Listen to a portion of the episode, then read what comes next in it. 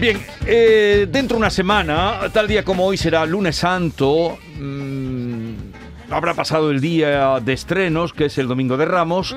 Me gustaría que, aparte del invitado que tenemos mm, en Rizado de Palmas, dieras unos consejos para el vestuario, qué vestuario, con qué vestuario atinar. Vamos a empezar por los pies, por los pinreles. Vale. Que eso es En fundamental en una Ramos. fiesta en la que hay que andar mucho y en la que mm, son muchas horas las que se pasan de pie.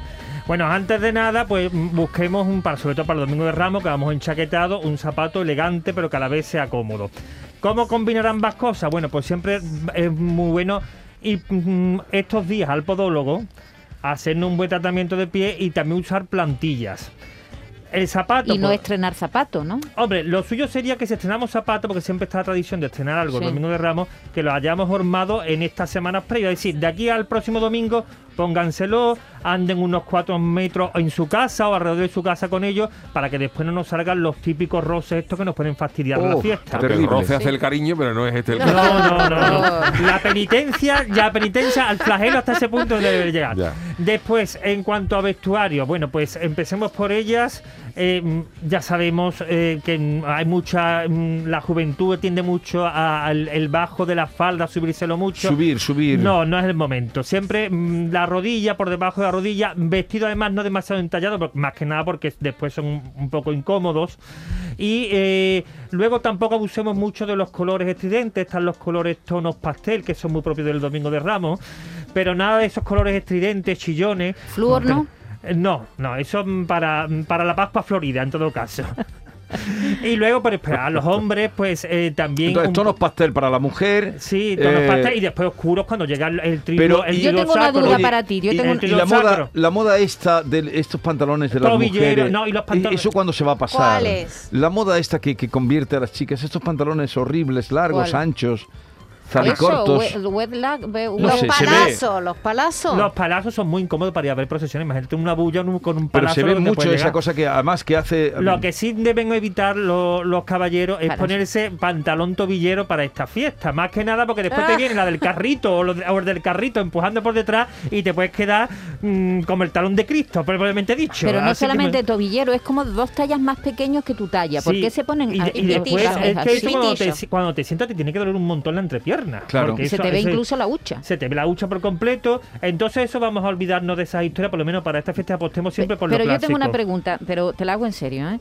A ver, a Aquí partir estamos de... hablando en serio. Ya, ¿eh? ya, a Eh, partir hombre, de ¿te crees que- tú? Lo tiene preparado, ¿no? Ha hecho estudio él de- Ya lo sé. ¿A partir de qué edad un chaval se puede poner un traje de chaqueta? Que muchas veces se, se ven niños muy chicos con los trajes de chaqueta. ¿no? Claro. Bueno, yo creo que cuando llega la adolescencia, ya con los 15 años, cosas así, eh, podemos ya empezar a, a ponernos Hmm, lo- los, típicos trajes, cuando ya eh, asoma la adolescencia en nuestro cuerpo. Diego, según tu gusto, si yo el domingo de Ramos no me pongo traje de chaqueta, voy mal vestido.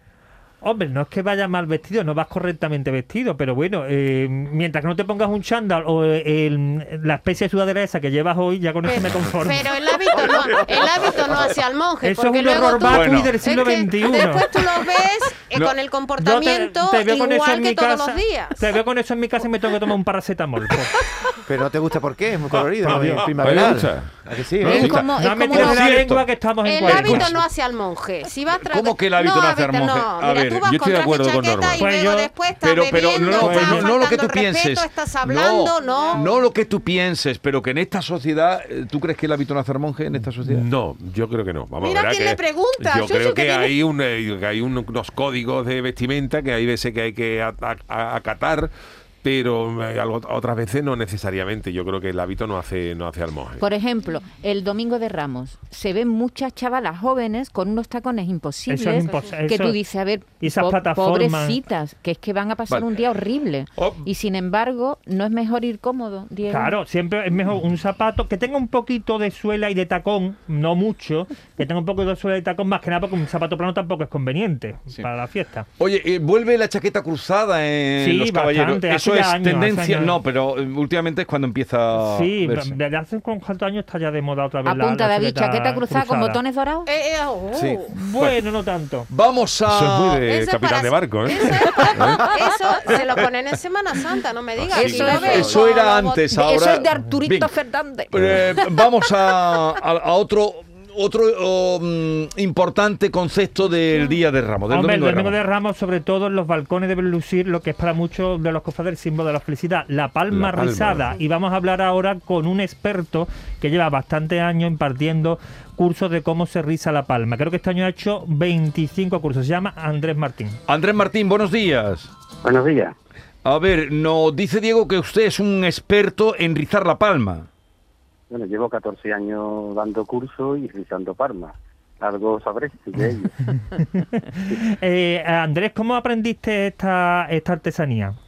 Bueno, yo lo aprendí precisamente fue una hermandad que pionera en Sevilla, en su momento, que era la única que daba, daba cursillos.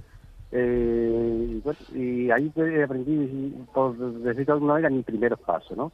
Eh, a partir de ahí, hasta al siguiente año, yo ya me interesé tanto, me gustó tanto, que me desplacé a Elche, empecé a indagar, a, investi- a investigar algo, y ya por mi cuenta empecé a, a, hacer- a realizar cosas nuevas, ¿no? Puesto que el cuchillo era muy básico y no, y no había más de lo que había. A partir de ahí pues fui, fui progresando, progresando, y ya me trasladaba todos los años a Elche algunos días, fui entablando amistad con algunas personas, puesto que en Elche esto es un secreto, no lo enseñan, venden palmas pero no lo enseñan. Y bueno, y uno va por sí solo andando, andando, hasta que llega a- al día de hoy con 14 años a las espaldas, pues, y con mucha experiencia. Y, y muchas palmas rizadas. ¿De dónde vienen las palmas? Eh, de Elche, exactamente de Elche. Todas vienen de Elche. Todas, todas, absolutamente todas las que usted vea en el mundo, que se puede ver por varios países incluso, pues todas proceden de todas las palmas blancas, se llaman. Sí. ¿sabes? Eh, Andrés, eh, para poner la palma en el balcón debe estar orientada hacia algún sitio. debería, debe de estar orientada, si el símbolo es cristiano y lo tomas como tal, pues debe estar orientada en este caso hacia la catedral, puesto que es el sitio de oración de nosotros. Entonces es el sitio y el lugar indicado para que la punta de la palma indique hacia, eh, tendría que indicar hacia oriente, puesto que es donde está Tierra Santa. Pero aquí nosotros habría que concentrar Tierra Santa como la, la Santa Iglesia Catedral. ¿no? Ujú, ajá. Eh, y otra cuestión, eh, la palma creo que tiene una corta duración para trabajar con ella, porque se seca de momento y tiene que estar lo más flexible posible, ¿no? ¿Cuántos días más o menos se puede estar trabajando con una palma para rizarla? tres días. Una, una palma mm, para que esté flexible con humedad y más, tres días. Más de tres días ya no es aconsejable porque se empieza y ya se empieza a partir a la hora de amarrar, puesto que también hay que amarrarla, eh, todo lo que se va haciendo hay que ir amarrando la propia palma. Eh, ese- esas puntas que va a haber, cuanto más fino vaya haciendo las puntas, más fácil es de que se parta. Pero, pero eso es una tradición que eh, prácticamente en toda Andalucía ¿Y existe, de dónde de, surge, transmitido de, perdón, de- de- la ignorancia?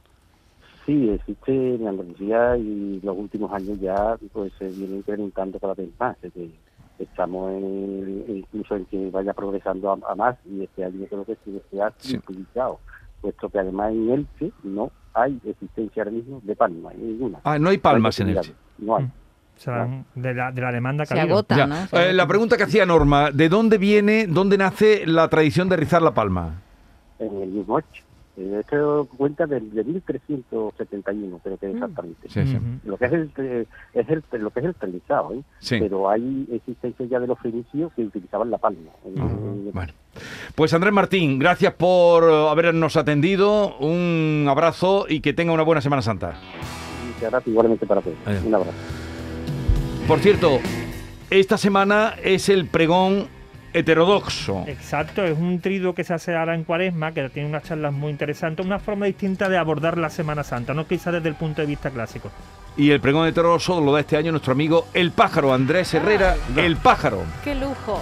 ¿Lo conoces? a- Sí, ¿Tú lo conoces, hombre, El Pájaro? le hemos- aquí ha venido. Pues con esta música eh, mm, de creación suya vamos a terminar hoy el programa. Muy bien. Eh, que lo paséis muy bien. A ti te veo el lunes que viene, ¿verdad? O- Intentaremos, intentaremos. ¿No nos cuidamos ya? Y a todos ustedes, Ah, pero- El lunes que viene, que es un gran día en Málaga, que sale cautivo. el cautivo.